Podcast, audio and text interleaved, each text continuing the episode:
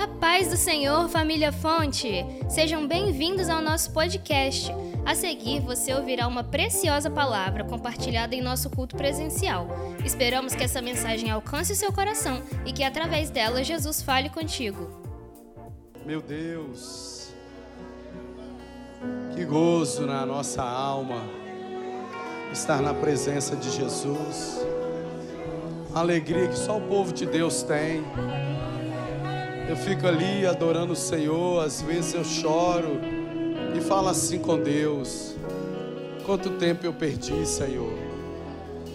Quanto tempo eu buscando o gozo, o sentido da vida e fui errando, batendo a cabeça em tantos lugares. Mas um dia, tua graça me alcançou. E estar aqui nessa noite, adorando o Senhor Jesus com você é bom demais. Você é muita bênção. Como é bom cultuar Jesus com você. Nossa, é bom demais. Sou muito grato a Deus. Por gentileza, abra a sua Bíblia. Em Atos dos Apóstolos, capítulo 2. Versículo 41. Muito bom adorar o Senhor com você, nos derramar na presença de Deus. Muito bênção. Né, presbítero? Rapaz, na terça-feira nós estávamos numa ligação no céu. Deus te pegou naquele dia, irmão. Rapaz, eu fiquei muito feliz que quando Deus pega a bênção, né? Atos 2, 41. Os irmãos que encontraram, por gentileza, digam amém. amém. A palavra do Senhor diz assim: De sorte que foram batizados os que de bom grado receberam a Sua palavra. E naquele dia agregaram-se quase três mil almas. Senhor Jesus, nessa noite, nosso prazer te adorar. A razão de estarmos aqui, Senhor, é o Senhor. Não existe outro. O que nos atrai, o que nos une como igreja, o que faz essa comunhão dar certo é o Senhor. E nós somos bem-aventurados e felizes, porque antes de chegarmos, o Senhor já estava de braços abertos, porque o Senhor não rejeita ovelha. Tu és o Deus de amor, tu és maravilhoso. Quem somos nós para sermos alvo de tão grande amor? Nosso coração transborda e se dilata de gratidão. E, ó Pai, nos esforçamos com tudo o que podemos, de alguma forma, a retribuir tamanho amor, tamanho graça. Mas todas as vezes que paramos para pensar, enxergamos que tudo o que fazemos ainda é tão pouco diante de tudo que o Senhor fez, de tudo que o Senhor faz, de tudo que o Senhor continuará fazendo a ti honra, a ti glória, a ti graça. Assim como João ouviu um novo cântico no céu. Glória, força, honra, ações de graça ao Cordeiro que foi morto e ressuscitaste. Nos unimos em adoração aos anjos, às igrejas de todo o mundo, dizendo a ti honra, a ti glória. Fala conosco através da tua palavra. Hoje ceiaremos com o Senhor, que privilégio aguardamos, ó Pai, como o Senhor mesmo disse, que não beberia mais do fruto da vide até que se cumpra no reino dos céus. Estamos ansiosos para as bodas do Cordeiro. Abençoa a vida de cada um dos meus irmãos, que hoje, ao ceiarmos, temos a oportunidade de sermos renovados em amor, renovados em fé, renovados em esperança acerca da tua vinda nos abençoa nessa noite, em nome do teu Filho amado, nosso Senhor e Salvador, Jesus Cristo. A igreja diz: Amém. Por gentileza, tome o seu assento.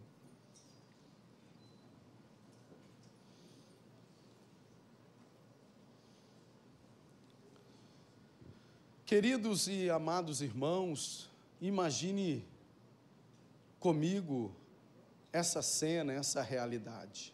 Imagine comigo isso.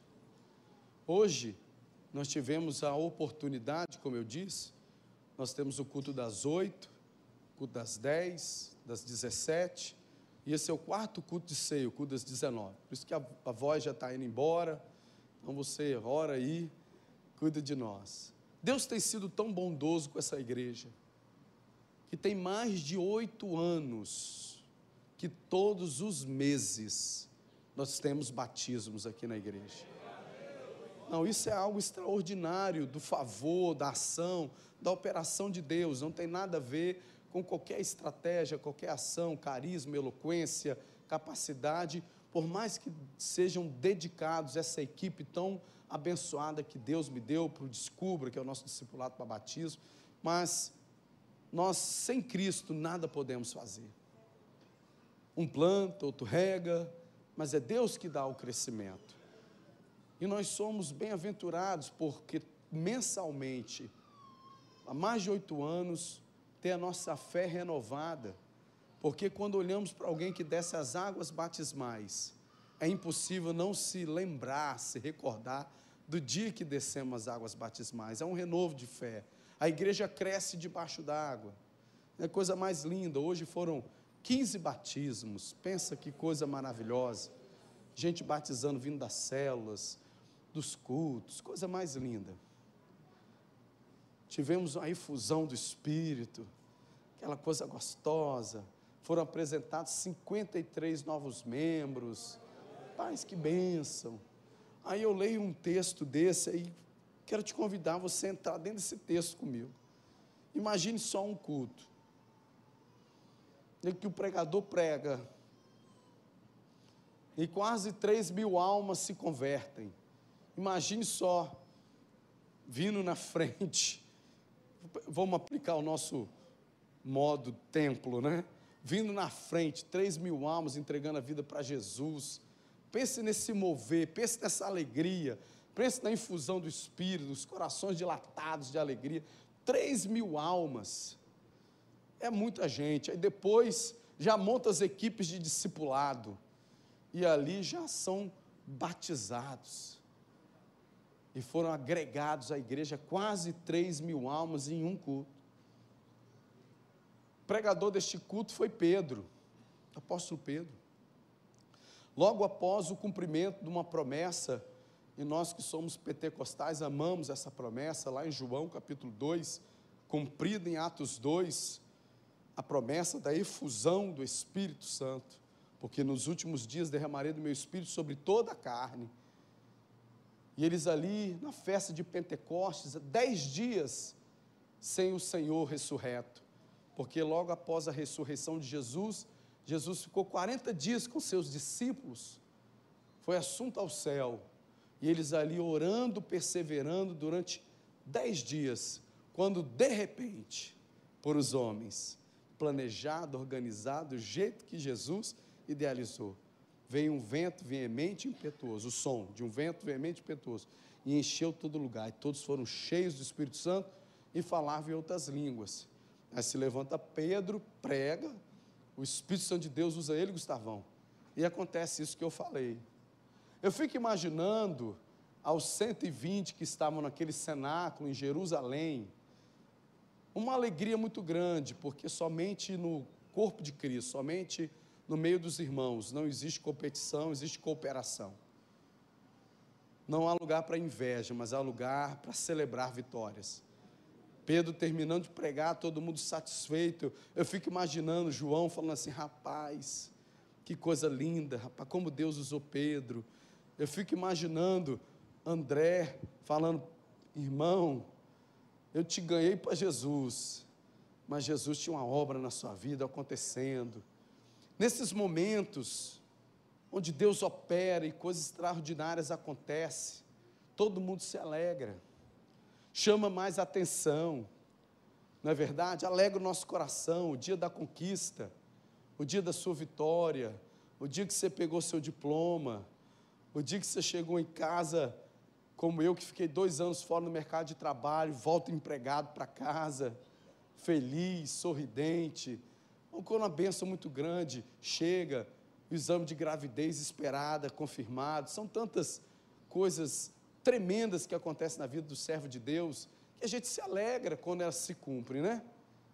E a gente olha isso, eu fico imaginando as outras pessoas, uau, Pedro, rapaz, que pregação, que pregador. Porque nesses dias, tudo fica muito evidência, mas só quem caminha com a gente percebe as construções, percebe tudo o que foi vivido, os erros, os acertos, os recomeços, como enfrentamos frustrações e escolhemos continuar acreditando naquilo que Deus prometeu e continuar avançando e continuar se reinventando e olhando para o autor e consumador da nossa fé. Pedro começa a sua história nos evangelhos tendo três encontros com Jesus até a sua conversão. Um impressionante encontro em que Jesus lança uma palavra sobre Pedro já tinha acontecido dois encontros antes, em que Jesus não havia liberado nenhuma palavra sobre a vida dele, que mudasse a sua direção. Mas naquele dia que Jesus chegou no mar de Tiberi, ali da Galileia, para pregar para aquela multidão, oprimindo ele, e ele encontra Pedro ali, lavando as redes de uma noite sem sucesso. Uma noite que Pedro não pescou nada, mas lavar as redes, sobretudo, é dizer: amanhã eu estou de volta. Eu não desisto, não pendurei a rede, eu estou preparando ela, porque amanhã eu vou de novo, não vou desistir. A Jesus tinham dois barcos, Jesus escolhe de Pedro, convida ele, começa a pregar, e quando Jesus acaba de pregar, convida Pedro para ir para as águas mais profundas. E chegando lá, Jesus fala: lança a rede aqui, vai filho. Ele, sobre a tua palavra eu lançarei. Passamos a noite toda aqui pescando, andei cada metro dessa, dessa lagoa, apesar da Bíblia chamar de Mar da Galiléia, é uma água doce, abastecida pela nascente do Jordão, lá em Banhas, em Cesareia de Filipe, no norte de Israel, nas colinas de Golã ali. Eu lançarei.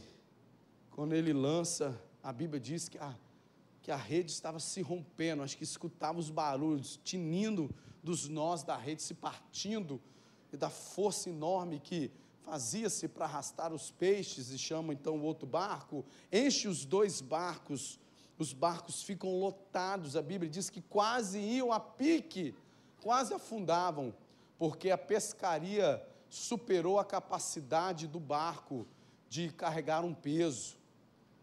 E quando eles chegam ali na areia daquele lago, estaciona os barcos, Jesus vira para ele e fala assim: Pedro, você não vai pescar mais peixes, você vai pescar homens.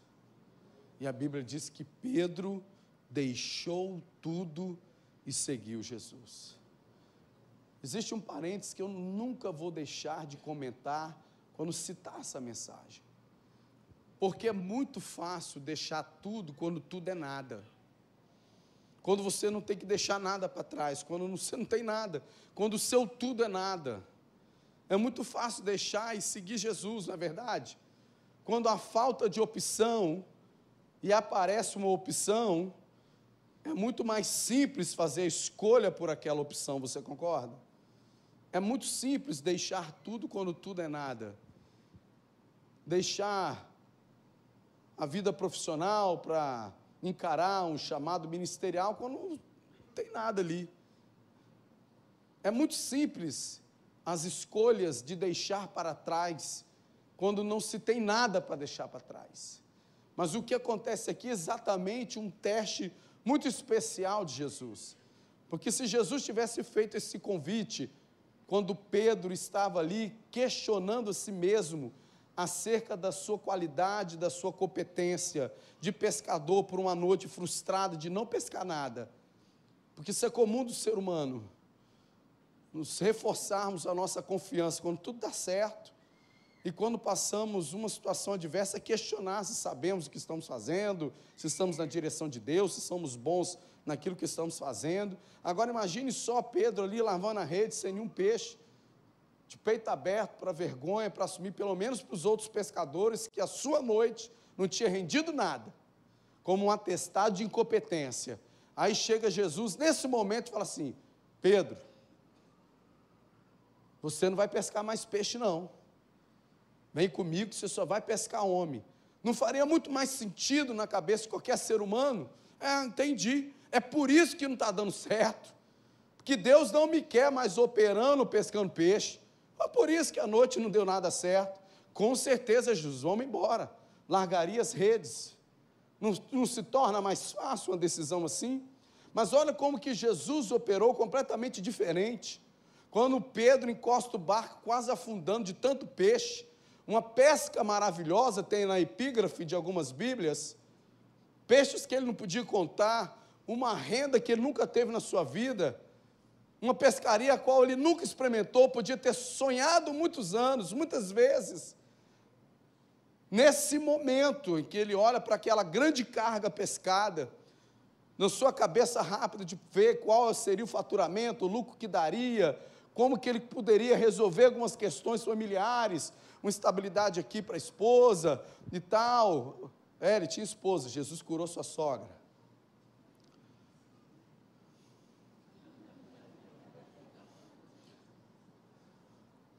Eu acho que esse milagre Pedro vai querer conversar com Jesus. Já acho que já conversou. Mas Jesus ama sogras, Jesus é benção. Minha sogra está aí. Jesus, então, quando ele está assim encantado, mesmo muito consciente que lançou a rede segundo a palavra de Jesus, mas naquele momento de conquista, de satisfação, de vitória, de confirmação, eu sou um bom pescador, eu nasci para isso, Deus está até me abençoando, olha o tamanho da pesca. Jesus vira para ele, meu amigo, tem um novo direcionamento para sua vida. Você vai pescar homem. Deixa isso tudo e me segue. O dilema é muito maior. Eu creio que Deus dá o direito do, de alguns minutos de pensar para tomar uma decisão. Eu fico imaginando o ser humano, a Bíblia ela é muito explícita em dizer que ele deixou. Mas vamos contextualizar. Ele olhando aquela pescaria, olhando para Jesus, naquele momento aquilo ali era certo, era concreto, aquilo ali tinha um resultado auditável, aquilo ali era planilhável, aquilo ali estava no controle, o peixe já estava fora do mar. E olhar para seguir Jesus, uma questão muito subjetiva. Quem é Jesus? Mas há um mérito em Pedro. Porque mesmo diante de todo esse cenário, a Bíblia diz que ele imediatamente fez o quê? Deixou tudo para trás e seguiu Jesus. Então é muito fácil deixar tudo quando tudo é nada. Cutuca o seu irmão e fala assim: Eu quero ver, irmão, cutuca ele aí. Eu quero ver tu deixar tudo. Quando tudo for tudo. Quando tudo é nada, é fácil. Não é verdade? Então Pedro começa uma caminhada já de uma forma correta com Deus. Mas do Pedro desse episódio ao Pedro de Atos, quanta coisa aconteceu. Quantos acertos. A Bíblia diz que Pedro gozava de um prestígio, junto com Tiago e João, diferente dos doze. Porque Pedro fazia parte de um núcleo mais duro, mais íntimo. Isso é evidenciado nas Escrituras, porque em alguns momentos Jesus, com seus doze, falou: Espera vocês aqui. Vem Pedro, Tiago e João. Existem níveis de revelação, níveis de intimidade. Espera aqui. Como imagine só o que é subir no monte com Jesus. Nós gostamos de subir no monte, gostamos de orar, buscar Deus. Agora imagine fazer isso com Jesus, Brenda. Jesus falando assim, galera, vou subir no monte. Eu fico imaginando, até Tomé, que duvidava de tudo, era o primeiro a dar um pulo, para se arrumar, para estar tá pronto, vamos embora. Aí Jesus fala assim: Tomé, senta. Judas, fica quietinho. Eu vou subir no monte. Vem só Pedro, Tiago e João. E quando chegam lá no monte, Jesus se transfigura. A Bíblia diz que o seu rosto brilha mais do que o sol, uma luz tremenda. Eles veem Moisés, vê Elias, vê o pai falando. Pedro, não, peraí, gente, vamos montar as tendas aqui, aqui é o nosso lugar. vão montar uma tenda aqui, fixar a habitação, ainda que a tenda seja uma coisa desmontável, mas vão fixar aqui, porque tem muita gente que acha que o evangelho morre em si mesmo. Pedro, vamos fixar aqui, isso aqui está bom demais, isso aqui é para nós. Jesus já deixou os outros lá embaixo, os outros nove, isso aqui, essa revelação para nós. Vamos montar uma tenda aqui, vamos gozar dessa visão, dessa intimidade. Estamos com a lei aqui, Moisés, estamos com a profecia aqui, Elias, está, rapaz, Jesus, o Pai falando, eu quero morar aqui, ficar aqui. Tem gente que acha que o Evangelho morre nele, atende ele em si mesmo. Só que as pessoas precisam entender que mais importante do que se recebe no monte é do que flui lá embaixo. O fogo de Atos do Pentecoste caiu, mas a diferença foi feita porque o fogo se espalhou. Então, o evangelho, ele não vai morrer em si mesmo, aquilo que Deus quer fazer na sua vida não é para atender apenas a sua necessidade, mas é aquilo que Deus quer fazer através de você. Então eles descem do monte, encontram um pai desesperado com um filho, a qual os discípulos que ficaram não conseguiram expulsar. E Jesus solta aquela frase célebre: Ó oh, geração incrédula, enquanto estarei convosco. Quando Otávio me pergunta uma coisa óbvia de resolver, eu falo a mesma coisa para ele. Está tão, meu filho, ó oh, geração incrédula, até quando eu estarei convosco para achar isso, fazer isso? E Jesus opera Pedro também entrou naquele local, naquela residência em que Talita foi curada. Imagina o começo da caminhada de Pedro. Mas aí depois vem também, porque faz parte da caminhada, os erros, as frustrações, as precipitações.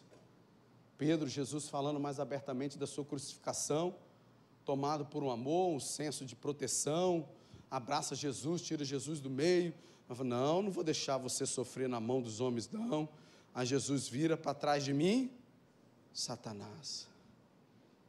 Pedro, que em Lucas 22, vira para Jesus e diz: Eu estou pronto para ir contigo até a morte. Ah, irmãos, como eu me assusto com duas frases.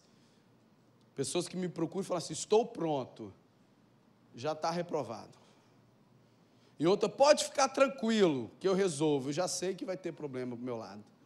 São duas frases que eu já, já me assusta. Pode ficar tranquilo que está resolvido, eu sei que vai vir trovoada, já, já, já, já, já me preparo já. Até falo, engole essa palavra, não libera essa palavra, não está tá na. Só dá. Ai meu Deus, só eu com as minhas experiências. Mas Pedro disse: Estou pronto para te seguir até a morte. Aí Jesus veio para Pedro, hoje ainda, antes do galo cantar, você vai me negar três vezes. E pior que acontece. A Bíblia diz que os olhos são a candeia da alma. Um olhar fala muito mais que muitas palavras. Para essa galerinha Nutella, eles não sabem o que é isso não. Mas na geração anterior, quando eu começava a me embolar com minhas duas irmãs, meu pai só estreitou, irmão. Vai vir aquela chinela do Ceará com aquele couro fino que tem queima igual. Só da olhada eu já sabia. Um olhar fala mais que mil palavras. E através das janelas do sinédrio, porque naquele tempo não tinham lâmpadas e nem climatização. O sinédrio possuía janelas altas. A Bíblia diz claramente que Jesus fita os seus olhos com os olhos de Pedro, faz uma conexão na alma e vê Pedro negar a terceira vez o que estava pronto. E a Bíblia diz que ele sai e chora amargamente. E aquele que gozava de uma intimidade agora desaparece nas Escrituras. Começa uma questão trágica de todo julgamento injusto, todo espancamento de Jesus, toda a condução de Jesus em jurisprudência, utilizando ele para se reaproximar, porque Pôncio Pilatos e Herodes não estavam se dando bem. Quando alguém falou que ele era galileu, daquela região, então Pôncio, Pilatos para tentar voltar a ter um relacionamento com o rei Herodes, rei da Judéia, envia Jesus para lá, porque Herodes estava doido para ver Jesus, e Jesus não pisava em Tiberíades, por causa daquela raposa, a qual Jesus até chamou ele de raposa. Mas Pedro some, aquele que era íntimo, aquele que tinha acesso, sumiu. Aquele que era a promessa, aquele que tinha o chamado, aquele que ia abafar, aquele que largou as redes, sumiu, desapareceu. E se fala de todo o julgamento de Jesus, a crucificação de Jesus, a ressurreição de Jesus, e até agora Pedro havia desistido de tudo, frustrado, na sua mente, reprovado, excluído do colégio, do futuro colégio apostólico, ao ponto dele influenciar mais sete porque frustrações muitas das vezes influenciam mais do que boas palavras. Por isso que a Bíblia diz que as más conversações corrompe os bons costumes, não corrompe convicções. Crente com raízes profundas, conversão genuína, más conversações, o crente já repreende, já fica firme, mas crente de raiz curta, de conveniência, os bons costumes são corrompidos por más conversações. Então Pedro agora, aquele que era para estar ali, sumido, já era.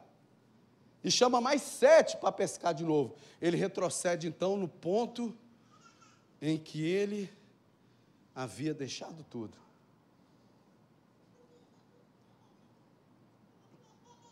E essa história se repete a cada dia, irmãos. Quando nós, por alguma situação, nos vemos de volta na estaca zero. Estaca zero no casamento, estaca zero no chamado, estaca zero nas promessas de Deus. Voltamos para o lugar do começo, só que o tempo passou. Como diz aí o ditado, a banda passou tocando. E você está de volta lá, está lá ele, voltando para aquilo que Deus tinha falado para ele que ele tinha que deixar. E ele sai para pescar. Só que a palavra de Deus, ela não volta vazia.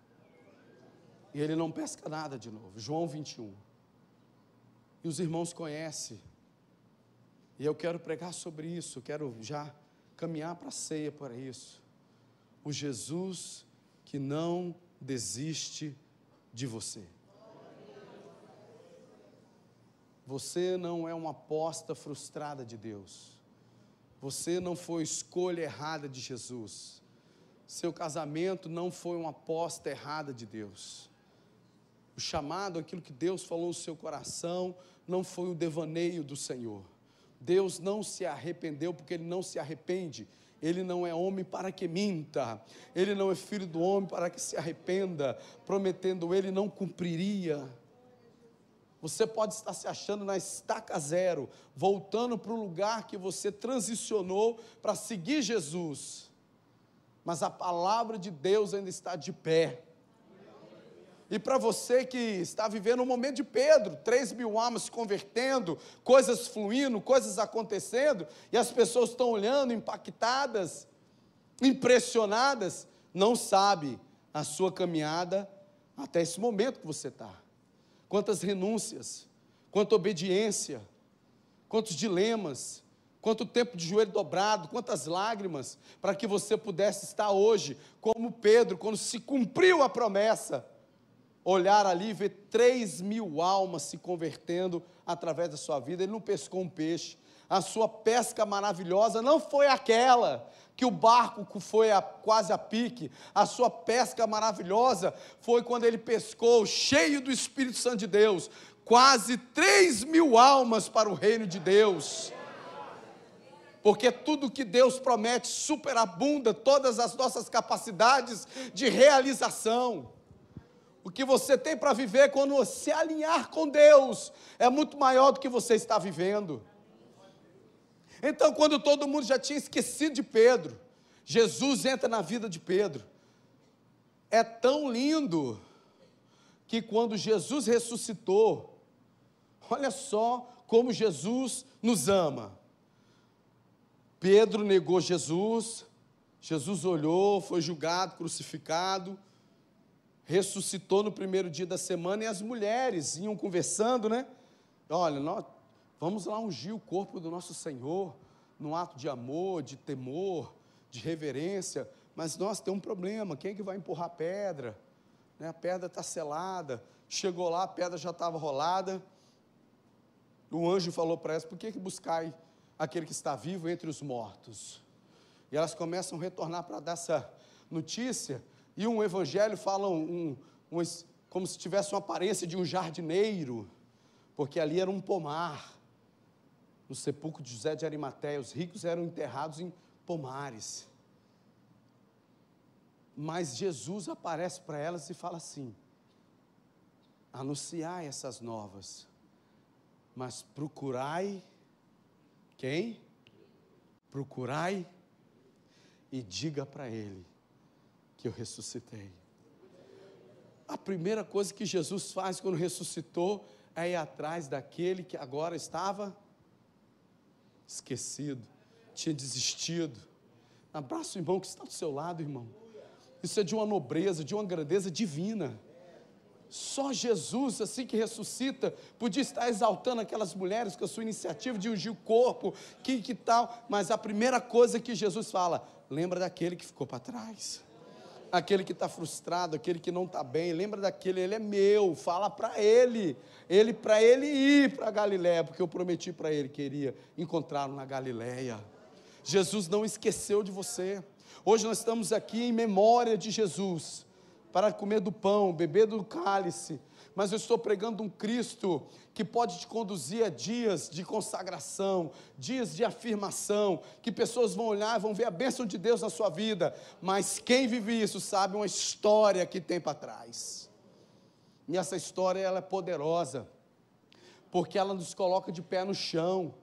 Eu não vejo Pedro, depois que vive isso, caindo numa, numa cilada da vaidade porque Pedro tem uma história. Eu tenho quase certeza que se perguntasse para Pedro agora, Pedro, tu está pronto? Depois que ganhou 3 mil almas, irmão Priscila, ele dizer, estou não. Cada dia eu aprendo mais um pouquinho com o Espírito Santo de Deus. Porque é assim que Jesus trabalha, ele não abre mão de você. Ele não se esquece de você. Por mais que para todos está acabado, esqueceu, abandonou, retrocedeu, a primeira coisa que Jesus fez, avisa a Pedro para ele ir lá na Galileia, que eu quero estar com ele. Se coloque de pé em nome de Jesus.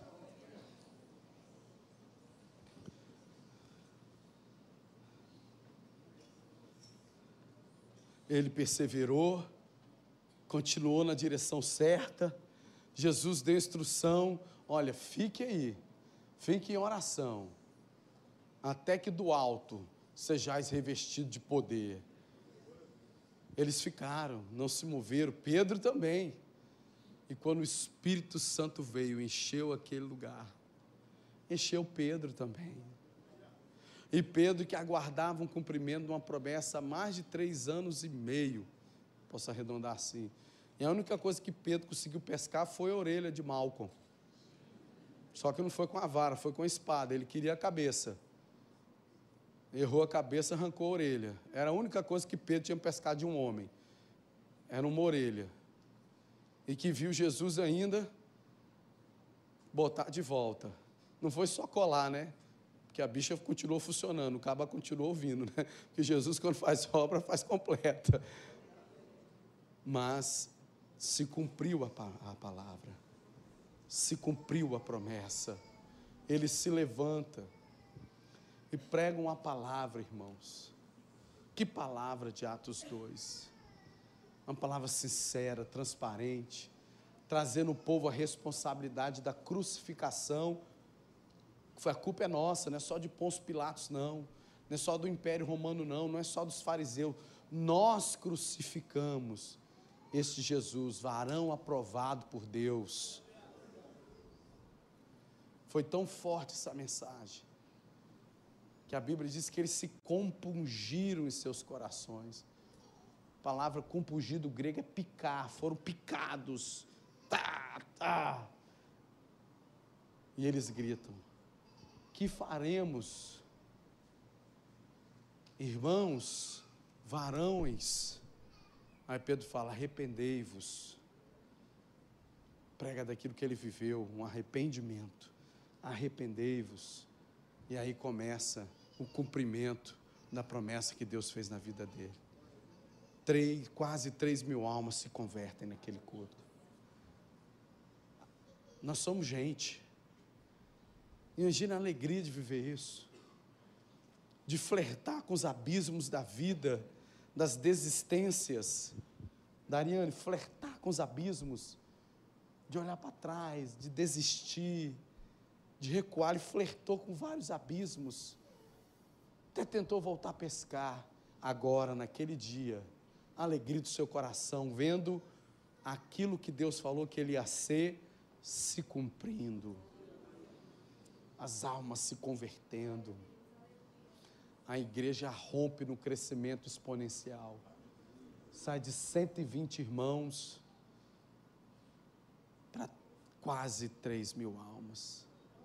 Porque aquilo que Deus, aquilo que Deus disse de você, vai se cumprir. Não se pressione com os dias de glória Permaneça firme nos dias da dificuldade. Jesus ensinou isso. São atravessando os mares da vida. Do lado do mar da Galiléia, Jesus multiplicou pães e peixes. Todo mundo feliz, querendo confessar Jesus, quase dando, beijando Jesus. Logo deu pão para todo mundo, multiplicou pão e peixe. Tá, o lugar de honra. Chamou os discípulos, atravessou e chegando no lugar foi chamado de Beuzebu. É assim a vida. Mas o importante é você sempre estar firmado em quem?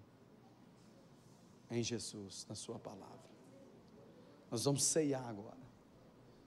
Num povo forte.